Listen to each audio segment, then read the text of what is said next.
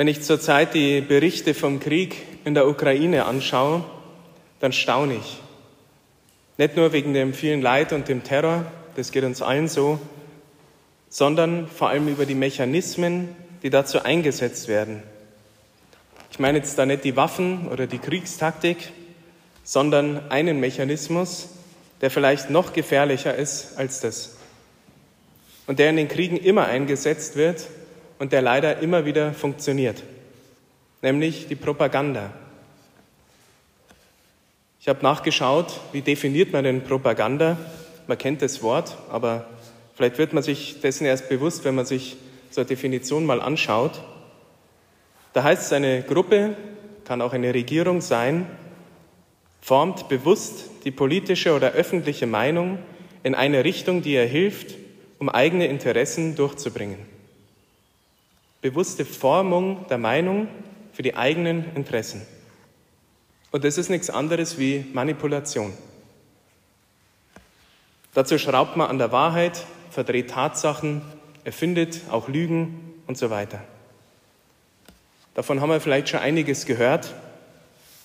Zum Beispiel eben, dass Russland sich nur gegen die Ukraine verteidigt, ist so ein Schlagwort, was da kommt.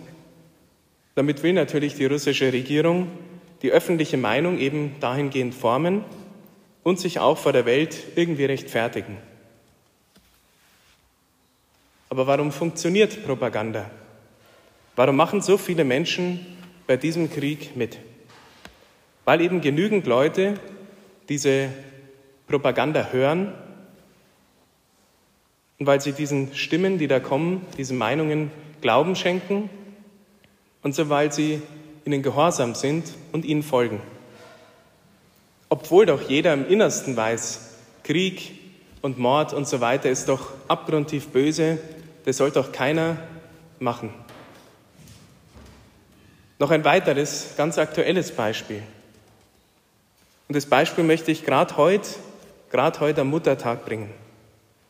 Denn nächste Woche stimmt in Amerika der oberste Gerichtshof über die Abtreibung ab. 1973 wurde da ein Urteil verkündet, durch das die Abtreibungen erlaubt wurden. Und das könnte jetzt nächste Woche gekippt werden. Warum bringe ich jetzt dieses Beispiel in diesem Zusammenhang? Weil genau die gleichen Mechanismen benutzt werden. Verdrehung der Wahrheit, Manipulation. Was da immer genannt wird, ist das Recht auf Abtreibung. Das hört sich irgendwie gut an, und die automatische Reaktion ist, man darf doch keinen Menschen ein Recht nehmen. Vor allem nicht Frauen, vor allem nicht Frauen in irgendwelchen schwierigen Lebensumständen. Rechte müssen doch geschützt werden. Aber wo ist der Haken an der Sache? Der Haken ist, es gibt gar kein Recht auf Abtreibung. Denn das ein Recht, wäre ein Recht, Menschen umzubringen. Und da merkt auch jeder automatisch, das ist kein Recht, das ist böse, das sollte nicht passieren. Es gibt aber in diesem Zusammenhang schon ein Recht, nämlich das Recht auf Leben. Und das sollten die Politiker, Ärzte, Mütter und auch die Väter wahren. Keine Mutter hat das Recht, das Leben ihres eigenen Kindes unter ihrem eigenen Herzen irgendwie zu nehmen. Egal wie die Umstände der Empfängnis sind oder sonst wie, Dafür gibt es doch mittlerweile so viele Organisationen, gerade eben auch kirchliche, die sich um die Kinder kümmern, wenn es die Eltern eben nicht können. Also auch hier Manipulation. Durch eine Pseudo-Wahrheit, durch ein Pseudo-Recht, das es gar nicht gibt, durch Verdrehung der Tatsachen und durch Propaganda in den Medien. Denn gerade da hören wir diese Stimmen, wir bloß im Fernsehen anschauen, im Radio hören, hören wir immer diese Schlagworte. Leider hören wir nie die Gegenstimme. Und irgendwann, wenn man immer nur die eine Seite hört, irgendwann glaubt man es. Und dann könnte es sein, dass man geneigt ist, auch so zu handeln, sich so zu entscheiden. Warum funktioniert Propaganda? Es ist eigentlich ganz einfach. Es wird ein starkes Gefühl erzeugt. Ein Affekt, könnte man sagen. Und auch da habe ich mal nachgeschaut, was bedeutet denn Affekt? Es ist eine emotionale Aufwallung von starken Gefühlen. Zum Beispiel eben der böse Ukrainer, vor dem wir uns schützen müssen. Da wird eine Angst erzeugt. Oder die armen Frauen, denen man doch so ein wichtiges Recht nicht nehmen darf. Da kommt dieser Beschützerinstinkt irgendwie zum Tragen. Das Problem ist nur bei diesen Gefühlen, je stärker ein Gefühl, desto mehr schaltet das Hirn aus. Das ist ganz automatisch in uns Menschen angelegt. Wenn eine große Gefahr ist, dann braucht man nicht viel denken, dann muss man losrennen oder dagegen ankämpfen oder wie auch immer. Und das wird genutzt bei der Propaganda, dass man gar nicht darüber nachdenkt, ja stimmt denn das überhaupt oder wie sind denn da die Umstände, sondern dass man so ein starkes Gefühl hat und, wie man eben sagt, aus dem Affekt heraus handelt. Also direkt darauf reagiert. Wenn man aber eben ganz unemotional, ohne diese Gefühle auf diese Sachen schaut, dann wird einem eigentlich erst klar, um was es da geht. Und dann merkt jeder, sogar auch Menschen, die nicht gläubig sind, sogar Leute, die noch nie was von Nächstenliebe gehört haben, die spüren im Innersten das, was wir gestern im Firmenunterricht, Firmlinge Obacht, was wir gestern besprochen haben, nämlich die goldene Regel. Was du nicht willst, dass man dir tut, das füge auch keinem anderen zu. Das ist so logisch, das geht doch ins Herz, wie gesagt, auch wenn man keinen Glauben hat.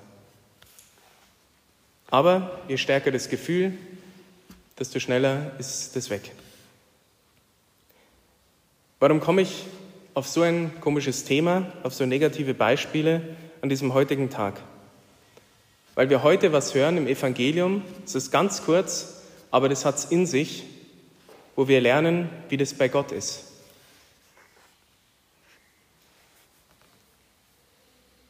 Gott spricht die Wahrheit. Er ist sogar selber die Wahrheit. Jesus sagt es, wir kennen vielleicht diesen Satz, ich bin der Weg und die Wahrheit und das Leben. Er ist die Wahrheit selber. Alles, was er sagt, ist wahr. Also nichts Lügen oder Pseudo-Wahrheiten oder sowas. Und er möchte nicht für eigene Interessen irgendwie uns manipulieren, sondern er möchte uns helfen, dass wir glücklich werden. Für uns macht er das Ganze, die ganze Erlösungsgeschichte, alles, was wir die letzten Wochen gefeiert und uns immer wieder daran erinnern. Er hat es für uns getan. Er hätte es nicht gebraucht, freiwillig alles auf sich genommen. Und das bringt er eben in diesem Bild des guten Hirten zum Ausdruck. Viele mögen dieses Bild nicht, die sagen, hey, das hört sich an wie blöde Schafe, die irgendwem hinterherlaufen, auch kopflos, aber genau das will eben Gott nicht. Gott ist ganz unemotional. Da geht es darum, dass wir uns entscheiden aus der Vernunft heraus für das Richtige. Er will uns helfen, das Böse zu lassen und das Gute zu tun. Und dafür müssen wir eine Sache tun, die er heute sagt. Meine Schafe hören meine Stimme. Und das ist das Allerwichtigste. Denn vom Hören kommt der Glaube, vom Hören kommt eine Sache, die er nämlich im nächsten Satz sagt. Er sagt, ich kenne sie und sie folgen mir.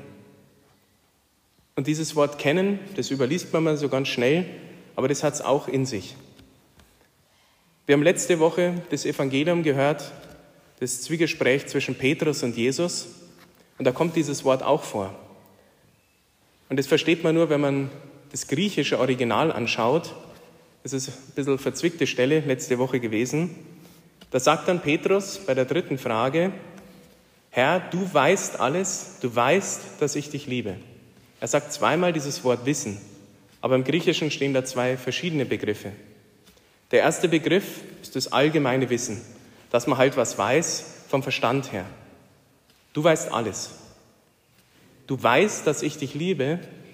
Bei diesem Wissen, das ist das Wort, was Jesus heute auch benutzt. Das bedeutet zu kennen, jemanden zutiefst zu kennen. Und genau das sagt Jesus heute zu uns. Ich kenne sie. Er ist der gute Hirt, er kennt uns zutiefst. Das ist nicht nur ein Wissen, es ist ein echtes Kennen. Und er möchte, dass wir ihn zurückkennen quasi. Er will diese Beziehung mit uns eingehen, nicht nur, dass wir irgendwie befolgen, was er sagt, so von oben herab, sondern dass wir es verstehen und dass wir es aus Liebe tun. Weil wir wissen, es ist das Allerbeste, was es geben kann, das, was er uns sagt. Weil er das eben nicht für egoistische Zwecke macht, sondern für uns. Und er sagt im nächsten Satz noch was, woran wir diese Stimme erkennen können und das, was Gott immer will. Und was genau das Gegenteil ist von dem zwei Beispielen, die ich am Anfang gebracht habe. Er sagt, ich gebe ihnen das ewige Leben. Leben, nicht Tod. Und dann sagt er noch, sie werden niemals zugrunde gehen und niemand wird sie meiner Hand entreißen. Also, bei ihm sind wir sicher. Ihm können wir vertrauen, weil er uns rettet. Er will sogar noch mehr. Nicht nur, dass wir irgendwie überleben, sondern dass wir das Leben in Fülle haben. Also noch mehr, dass wir wirklich zutiefst innerlich glücklich sind. Wie geht es jetzt, Gott zu kennen? Wie geht es, seine Stimme zu hören? Das eine ist das Wissen. Einfach, dass wir mal wissen, was steht in der Bibel, was sagt Jesus, was sagt Jesus über Gott, den Vater. Gerade heute im letzten Satz sagt er, ich und der Vater, wir sind eins. Oder er sagt öfter so ähnlich, wer mich sieht, der sieht den Vater. Also wenn ich Jesus immer besser kennenlerne, dafür haben wir die Evangelien, dann lerne ich auch Gott an sich besser kennen. Und dann natürlich nicht nur die Bibel zu wissen, sondern auch das, was der Heilige Geist durch die Kirche uns lehrt, auch das zu wissen, also die Lehre der Kirche. Aber das reicht noch nicht. Das ist alles hier drin, das ist verstandesmäßig kennen oder wissen. Wir sollen aber zu diesem echten Kennenlernen kommen, um seine Stimme zu hören und die immer besser zu verstehen. Und da kann man es ganz einfach machen. Ist vielleicht leider ein bisschen unbekannt, aber deswegen ein Hinweis darauf. Denn in der Bibel steht nicht alles drin, im Katechismus oder sonst in der Lehre der Kirche wird nicht über alles geredet. Jeder von uns hat so seine Probleme auch im Alltag oder mal Situationen, wo er sich irgendwie entscheiden muss oder vielleicht wirklich, wo man mal in der Zwickmühle sitzt. Und da wäre es wichtig, nicht irgendwie sich durchzuwursteln oder von 100 Meinungen sich da beraten zu lassen, jeder sagt eh was anders, sondern zu sagen, Gott, was soll ich tun? Sag du mir, was ich tun soll. Ich will deine Stimme hören und der folgen. Und da können wir das ganz konkret machen, dass wir uns kurz in Stille hinsetzen diese Situation anschauen, Gott fragen, Gott, bitte sag mir, was soll ich tun? Oder was soll ich bleiben lassen? Und dann aushalten, dann kurz warten. Da kommen natürlich erstmal alle möglichen Gedanken, alles, was einen sonst so beschäftigt. Und das muss man aushalten, weil diese Gedanken gehen dann auch wieder. Und dann fängt es eigentlich erst an. Dann wird es spannend, weil dann kommt die Ruhe und in der Ruhe kommen die interessanten Gedanken, kommt die Inspiration, Spiritus, der Geist, der uns hilft. Das kann eine Idee sein, das kann ein Eindruck sein, das kann irgendwie eine Ahnung sein, in die und die Richtung könnte es gehen. Und woran merke ich, dass das die Stimme Gottes ist und nicht doch irgendwas, was ich mir selber einbilde? Die Stimme Gottes ist immer aufbauend und ermutigend. Sie bringt immer Leben hervor und letztendlich so einen tiefen inneren Frieden. Das kann sein, dass Gott mich zwar herausfordert, dass ich irgendwie einen Schritt machen muss, der mir vielleicht unangenehm ist, aber noch tiefer ist der Friede oder die Freude, wenn man dran drüber nachdenkt. Die Herausforderung ist nicht so schön, aber noch tiefer ist die Freude. Und dann weiß ich, ich glaube, ich soll es tun. Und dann, Sie kennen mich, Sie hören meine Stimme und Sie folgen mir. Und das ist natürlich dann der schwierige Teil, das auch zu tun, was ich da gehört habe. Denn das Böse zu tun, das ist viel einfacher. Es ist so schnell schlecht über wen gerät, so schnell jemanden misstraut oder sonst wie.